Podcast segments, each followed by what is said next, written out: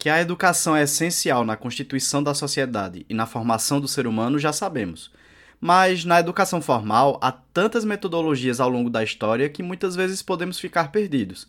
Há conceitos que ficaram no passado, outros que surgem e alguns que são revisitados. Nos últimos anos, é impossível que você não tenha escutado falar sobre termos dos quais vamos falar hoje. Começa agora o Diocast, episódio 2: Metodologias ativas, ensino híbrido e sala de aula invertida.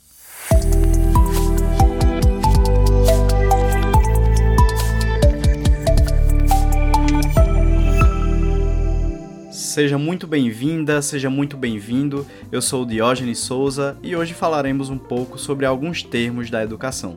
Bem, primeiramente quero dizer que falar de educação é extremamente difícil na mesma medida que é urgente, é necessário, é imperativo, ainda mais nos dias de hoje. Os termos que encabeçam o título desse episódio, né, metodologias ativas, ensino híbrido, sala de aula invertida, estão ali nos trend topics da educação, vamos dizer assim. Eu vou falar brevemente sobre esses termos aqui, porque os três eles estão presentes no meu TCC, né, no que eu fiz em uma das minhas pós-graduações. Então, o título do trabalho que eu fiz é Sala de aula invertida como metodologia ativa no ensino híbrido. Assim, acho que mais clichê impossível. Mas vamos lá.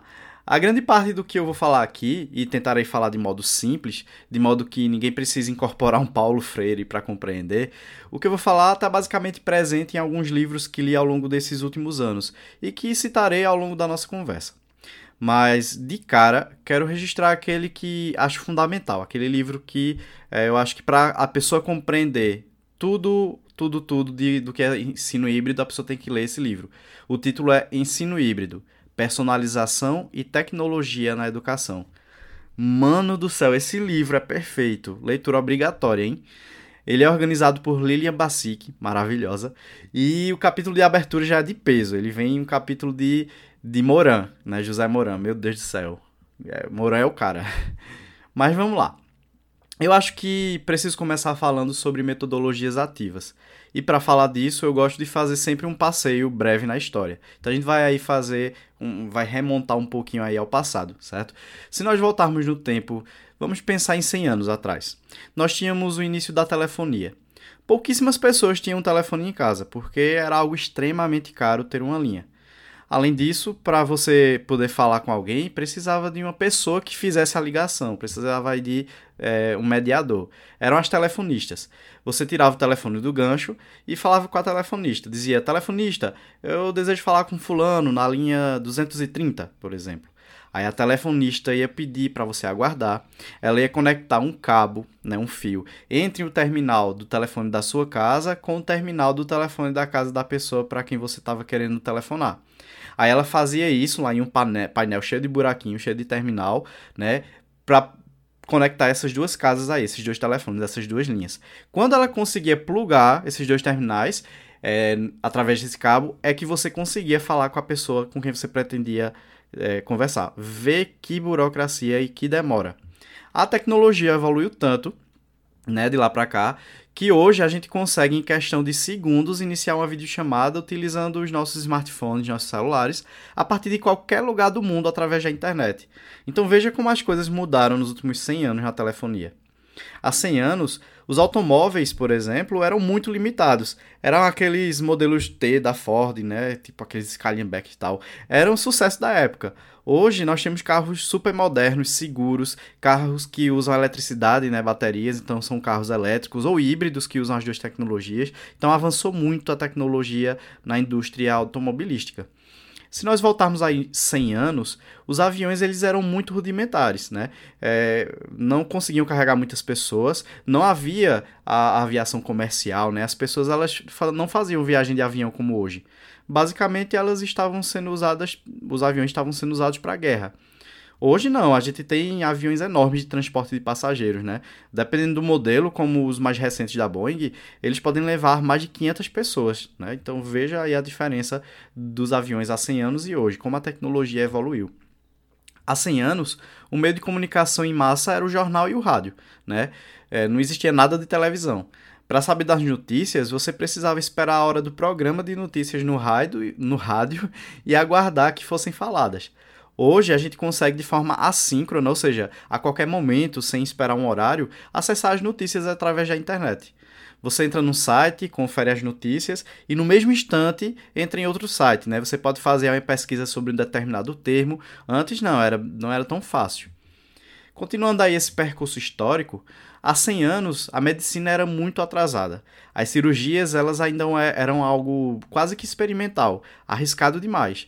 É, as infecções geralmente matavam as pessoas que se submetiam a esses procedimentos. Hoje, porém, nós já temos inclusive cirurgias realizadas à distância, com o auxílio de braços robóticos. Né? O médico ele está lá no Japão, do outro lado do mundo, e o paciente no Brasil, e ele consegue operar a máquina e fazer a cirurgia ali na pessoa de onde ele está. É, outra grande evolução aí foram os bancos. Né? Se nós pensarmos em num banco há 100 anos, tudo que você fazia num banco estava vinculado à sua agência, aquele local físico. Se você abrisse sua conta num banco em uma rua e houvesse uma agência do mesmo banco no outro lado da rua, você não conseguia resolver nada na outra. Todas as suas informações, como assinatura, valores, enfim, seus dados, todos estavam vinculados e presos àquela agência que você criou ali a sua conta. Hoje não, é diferente, né? Por causa da informatização, você consegue resolver quase tudo a partir de casa, usando o app do banco, né? E a gente vê aí várias fintechs hoje em dia, né? A gente tem Banco Next, tem é, Inter, tem Banco Nubank, enfim. Então a gente consegue fazer pagamentos, transferências, tudo isso no conforto do nosso lar. E para a gente concluir esse percurso histórico, se nós voltarmos, formos para 100 anos atrás, se você entrasse numa sala de aula de uma escola e você olhasse, o que é que você encontraria? Você encontraria alunos sentados em carteiras, enfileirados, voltados, né, virados para o professor, e o professor ele estava lá na frente de uma lousa escrevendo as lições que esses alunos deveriam copiar no caderno. Se nós entrarmos hoje, atualmente, hoje, na maioria das salas de aula do, de todo mundo, a gente vai encontrar o quê? A gente vai encontrar alunos sentados em carteiras, enfileirados, voltados, virados para o professor, e esse professor vai estar lá na frente de uma lousa escrevendo as lições que os alunos vão ter que copiar no caderno. Vocês percebem alguma mudança da sala de aula de 100 anos atrás para a sala de aula de hoje? Não, não percebem, né? Pois é, tudo no mundo mudou. Ao longo do último século, a telefonia, os automóveis, a aviação, a medicina, os meios de comunicação e até os bancos. Mas a escola não. A escola é a mesma. Meus queridos ouvintes, ela é a mesma. Não de 100 anos atrás, mas de séculos e séculos atrás. De 200 ou até 300 anos atrás. A impressão que a gente tem é de que a escola parou no tempo. Quando o aluno cruza a porta da escola, da sala de aula, parece que ele está cruzando um portal que o transporta no tempo. As escolas elas têm sido verdadeiras máquinas do tempo. Os alunos estão voltando aí no passado ao cruzar a porta da sala de aula. O mundo mudou, as pessoas mudaram. A escola é a mesma da época da Revolução Industrial. Vê se não é. A sala de aula ela parece que funciona como se fosse uma fábrica que tenta produzir em série um modelo exemplar ali de aluno, né? Então, esse modelo é, entende que todos os alunos, esse modelo aí tradicional de, de sala de aula, entende que todos os alunos estão ali na sala de aula para aprender ao mesmo tempo. Como se todo mundo aprendesse no mesmo ritmo, no mesmo tempo, né? Mas a gente sabe que não é assim. E a gente tinha também, a gente tem nesse modelo tradicional de sala de aula, é, um ensino de um para muitos. É um professor que ensina de forma simultânea para muitos alunos, né, usando um único método. É como se fosse realmente um trabalho ali em série, né? A gente lembra aí do Fordismo, é quase isso. É querer produzir em massa aqueles alunos, né, de forma automatizada. Nós sabemos eu sei, você que está aí me escutando, meu querido, minha querida ouvinte, vocês sabem, assim como eu, que as pessoas são diferentes umas das outras. Cada pessoa é única e cada um aprende de um jeito diferente, em um ritmo diferente. A sala de aula tradicional, como a gente conhece, talvez tenha funcionado antes. Ela funcionou para as pessoas de outra época, que não tinham as tecnologias que nós temos hoje, que viviam num mundo tão não, não viviam num mundo tão conectado como o de hoje a escola que a gente tem hoje é a mesma escola que instruiu nossos avós, do mesmo jeitinho. A escola que nós temos hoje não funciona mais para os alunos que nós temos hoje. Isso é preciso entender, compreender. E se isso não for percebido o quanto antes e mudado o quanto antes, ela vai ficar cada vez mais obsoleta, mais descartável, mais entediante para os alunos. É uma escola analógica para alunos digitais. Nossos alunos hoje estão conectados o tempo todo, né? As pessoas, na verdade, especialmente os jovens. Eles já nasceram aí com essa tecnologia, né? Tem alguns que chamam o termo aí de nativos digitais, outros discordam desse termo, mas são aquelas pessoas que quando nasceram já existia essa tecnologia digital, as tecnologias digitais da comunicação e informação, né? As TEDx. Então, o celular está eh, é, na mão dessas crianças, desses jovens, o tempo todo. Eles podem fazer a qualquer momento uma pesquisa a um toque na tela ou a um OK Google, eles têm acesso a milhões de sites com vários dados e informações para responder aquela dúvida que surgiu de repente. Né? Antigamente não, surgiu uma dúvida, o menino tinha que ir no livro, na biblioteca, ia pesquisar numa enciclopédia, ou então, quando fosse à escola, ia perguntar ao professor. Hoje, ele tem ali instantaneamente a resposta na palma da mão. Né? Então, escutem bem o que Glauco Santos é, no livro Ensino Híbrido, que eu mencionei antes, né? Na página 98 ele fala assim: Não podemos mais imaginar a escola como o único espaço do saber, o professor como a única fonte de informação confiável e a biblioteca como o arquivo de dados sobre o mundo. O docente se tornou mais uma fonte de informação, entre as tantas que a internet nos possibilita, incluindo videoaulas de outros professores e a biblioteca perdeu espaço para fontes de informação online, como a Wikipédia ou o Google Books, por exemplo. Então, vê só o quanto isso é sério, né? E Santos, esse autor aí, Glauco Santos, ele continua. Escuta aí essa outra citação dele nesse mesmo livro, na mesma página, inclusive. A escola passa a ser local de produção e significação do conhecimento, além de ser espaço privilegiado de relações humanas. O aluno do século XXI frequenta esse ambiente não para buscar informações, né? Até porque essas informações estão em qualquer lugar ali na internet. Continuando. Mas eles buscam a escola para ter orientação de um professor sobre como usar e como organizar esse mar de dados para atingir um objetivo específico. Bem, gente, o que a gente entende é que a escola, o professor, a biblioteca não pode ser mais encarado como a fonte de informação, porque seria uma concorrência desleal. Ora, imagine a gente concorrer, eu como professor, concorrer com o Google, com, com, com sites como a Wikipédia. Né? Ele, claro que a internet vai ter muito mais informação do que eu. Agora, claro que é diferente informação de conhecimento.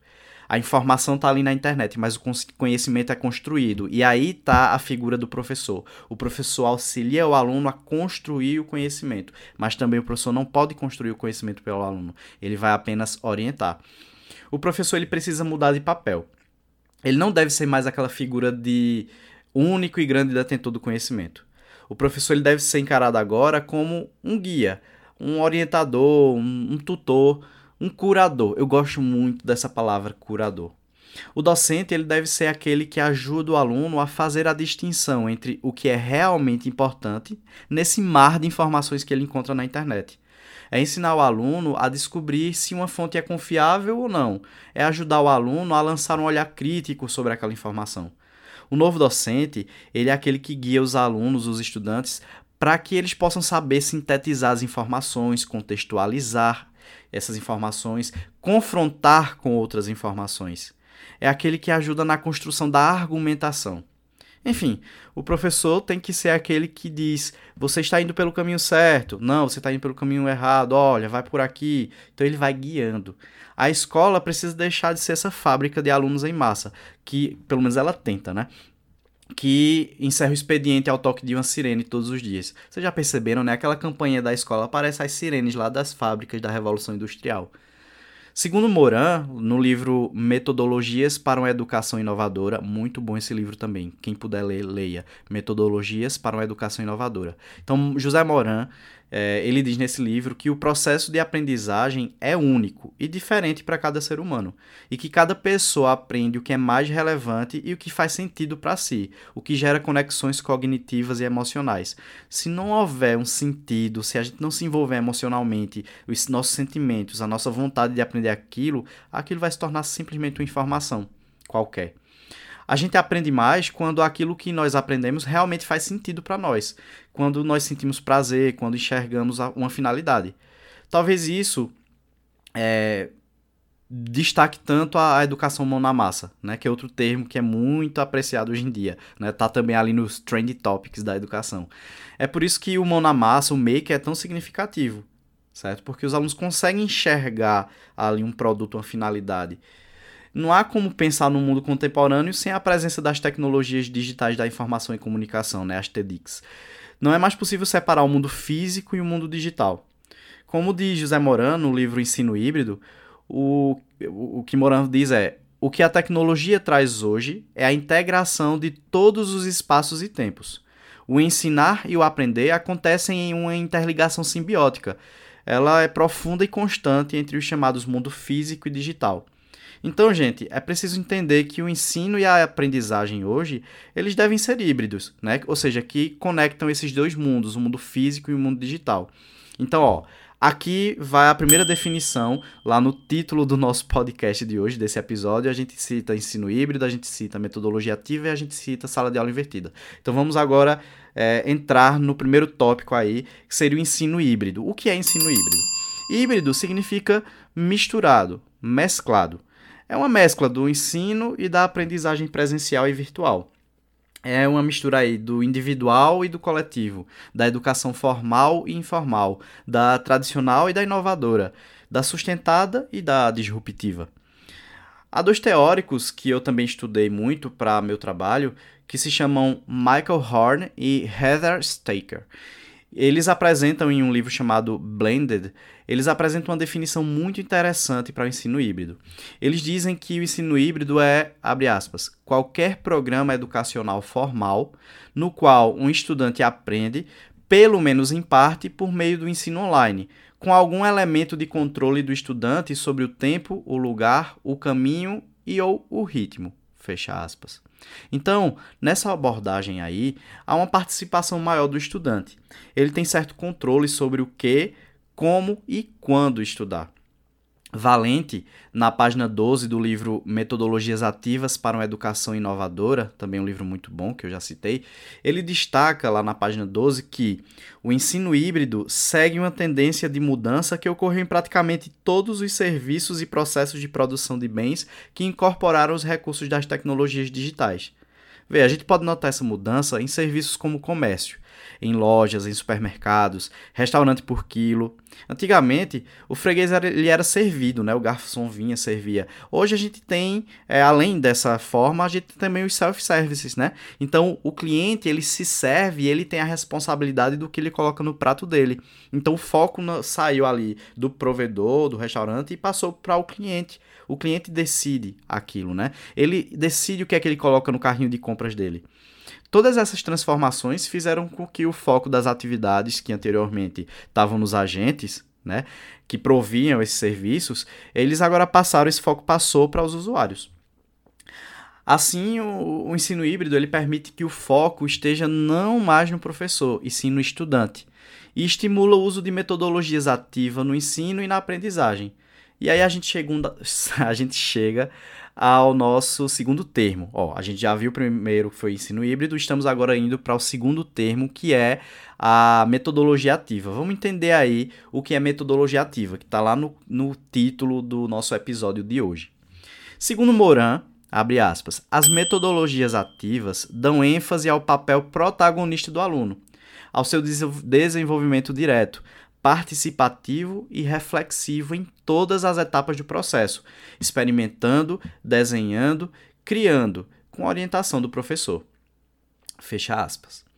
É impossível, minha gente, pensar em metodologia ativa e não traçar um paralelo com Paulo Freire, grande Paulo Freire. É, quando Paulo Freire afirma assim, abre aspas, ensinar não é transferir conhecimento, mas criar as possibilidades para a sua produção ou a sua construção. Fecha aspas. Veja que esse assunto que nós estamos vendo agora, de metodologia ativa, não é um assunto novo. Né? A gente vê aí que Paulo Freire já citava e tantos outros teóricos, certo? Mas hoje em dia tem ganhado mais força, tem uma galera aí estudando, então vamos falar sobre metodologia ativa, né? Valente, outro teórico muito bom, ele pode complementar essa nossa ideia aí de metodologia ativa quando ele diz que nessa metodologia o aluno assume uma postura mais participativa, na qual ele resolve problemas, desenvolve projetos e com isso ele cria oportunidades para a construção de conhecimentos. Essas são as condições verdadeiras de aprendizagem citadas por Freire, percebem? Nas quais os estudantes eles se tornam sujeitos da construção e reconstrução do conhecimento.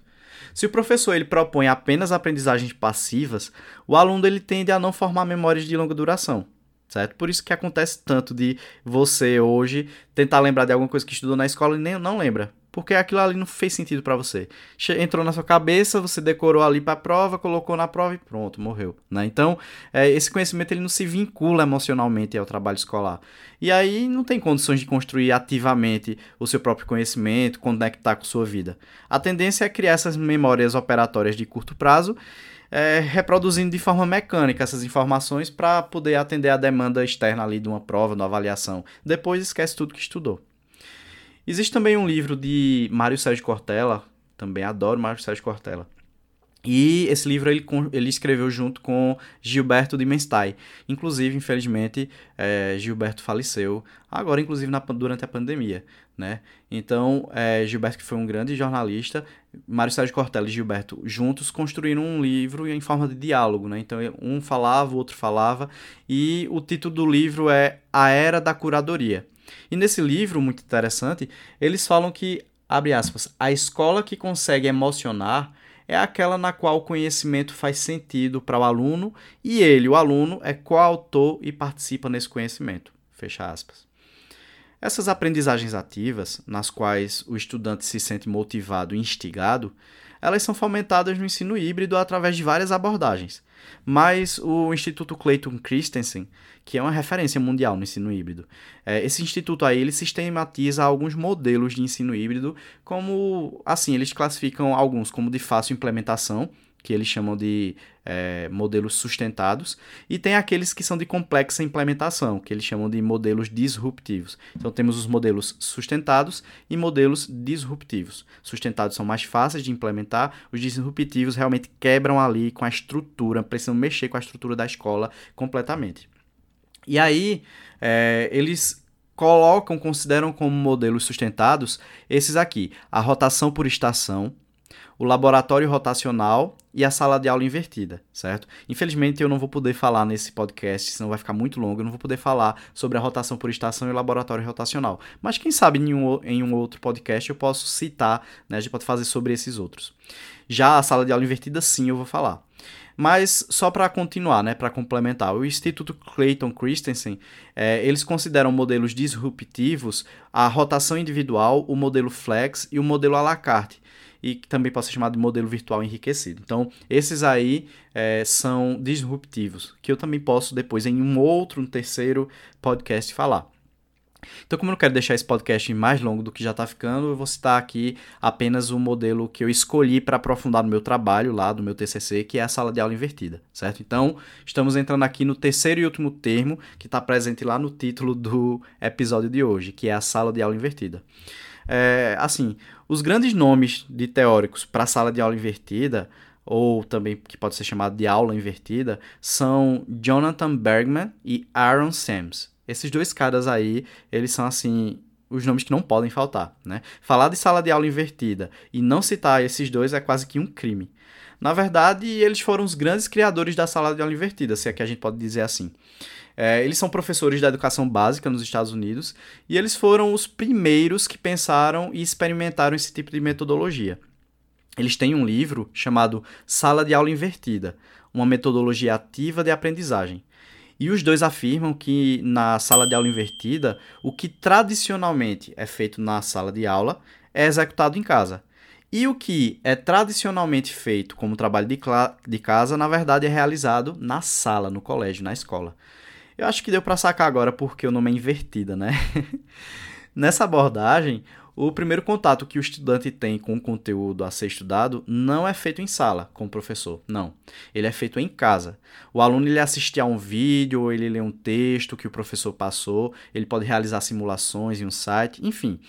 Já na sala de aula, é que serão realizadas as tarefas, os trabalhos, as discussões e os aprofundamentos.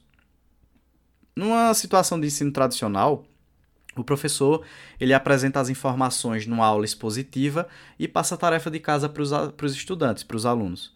Ao chegar em casa, eles tentam resolver a tarefa e muitas vezes esses alunos eles descobrem que ah, não aprenderam bem, surgiram dúvidas. Nesse momento eles estão sozinhos em casa sem o professor.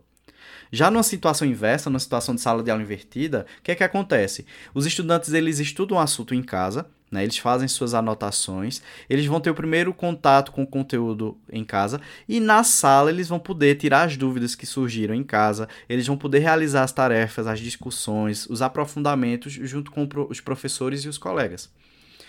Além de pedir que estudem um determinado assunto em casa, o professor deve também enviar um questionário online para que os estudantes respondam a ele. A partir desse resultado desse questionário, antes mesmo de começar a aula, né, porque previamente o professor, por exemplo, vamos dizer que a aula é amanhã, eu dei uma semana para os alunos assistirem a um vídeo e responder a um formulário. Então, é, se eu dei o prazo até hoje, e minha aula é amanhã, eu posso hoje ter um resultado do formulário, da atividade que os alunos responderam, e a partir daquilo ali eu posso saber, será que eles aprenderam sobre aquele conteúdo que foi passado para casa? E aí o professor, ele sabendo quais foram aqueles alunos que é, se apropriaram melhor do assunto e quais foram os que não dominaram, ele pode dar uma aula muito mais adaptativa né?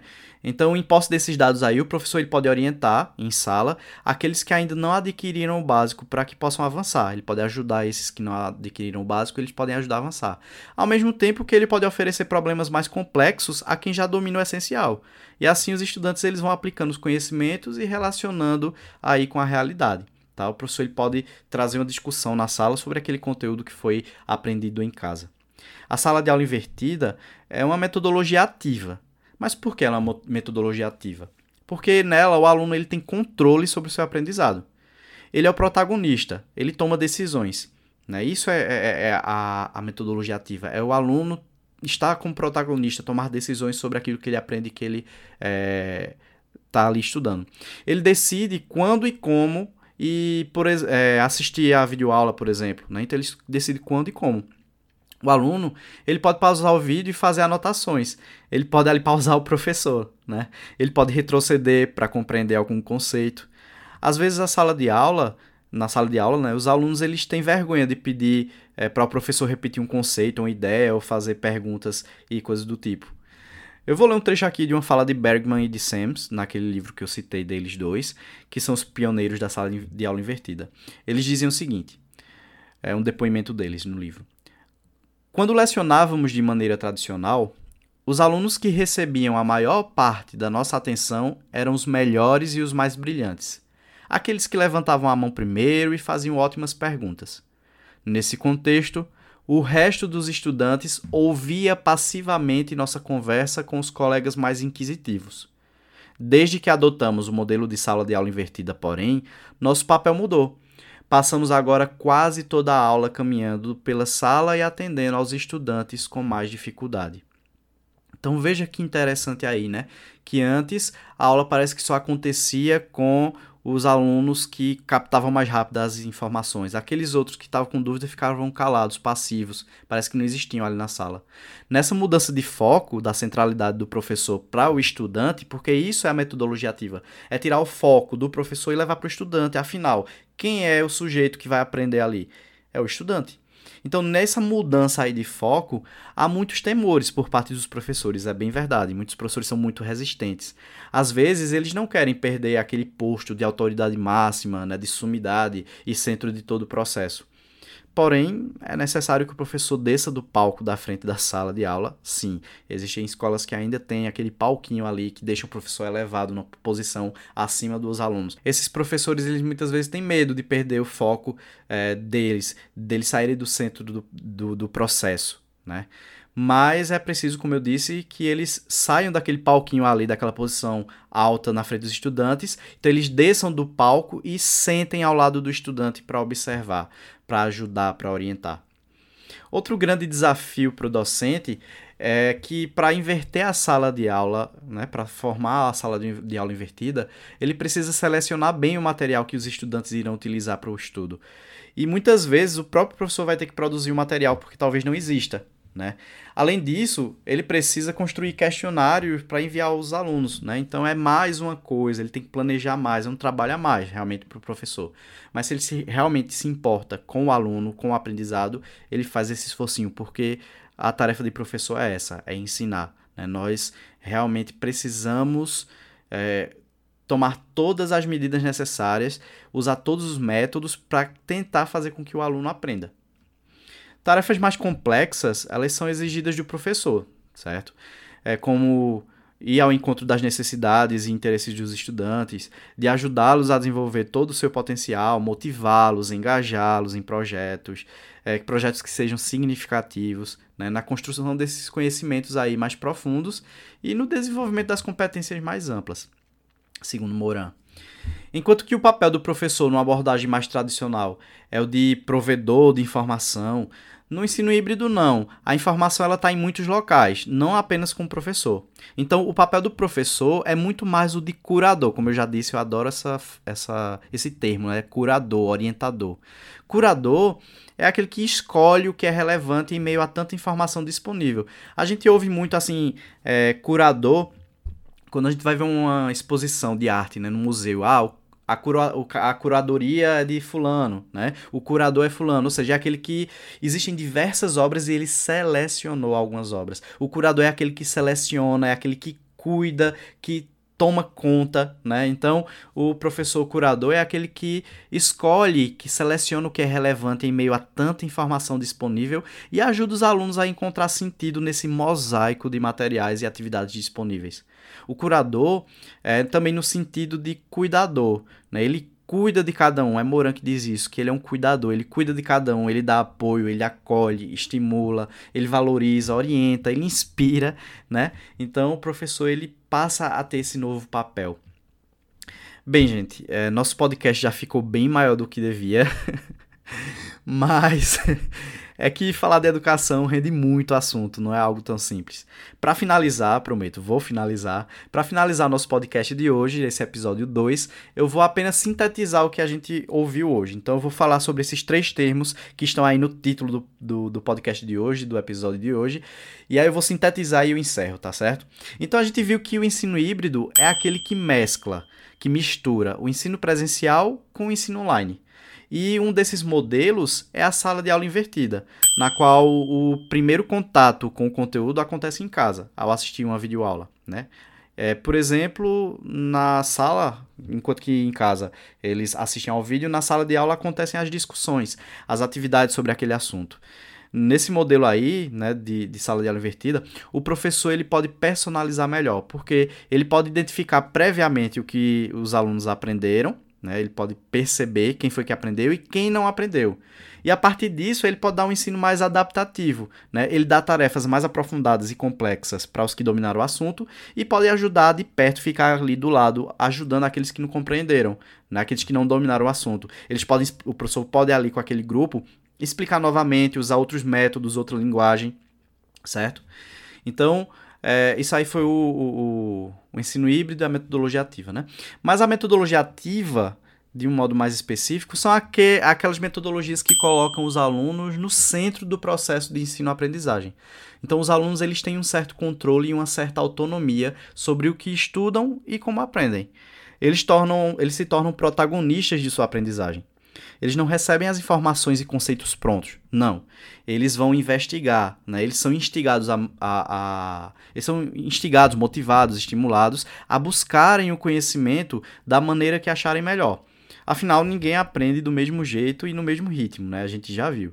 Enquanto uns podem compreender um conceito lendo informações no livro, talvez outros aprendam melhor sobre aquele conceito assistindo a um vídeo ou escutando a um podcast como esse, né? Enfim, pessoal, eu acredito que por hoje é só. eu sei, ficou longo o podcast em relação ao outro, mas nós vamos ficando por aqui. Eu vou agradecendo demais a você que nos acompanhou até esse momento. Um grande abraço e até o próximo episódio do Diocast, que vai ter uma participação de outra pessoa, tá? Vai ter uma participação especial no nosso próximo episódio. Vai haver um debate, um debate bem interessante. Aguardem esse próximo episódio, tá bom? Pessoal, muito obrigado de verdade. Um grande abraço e até mais. tchau, tchau, gente.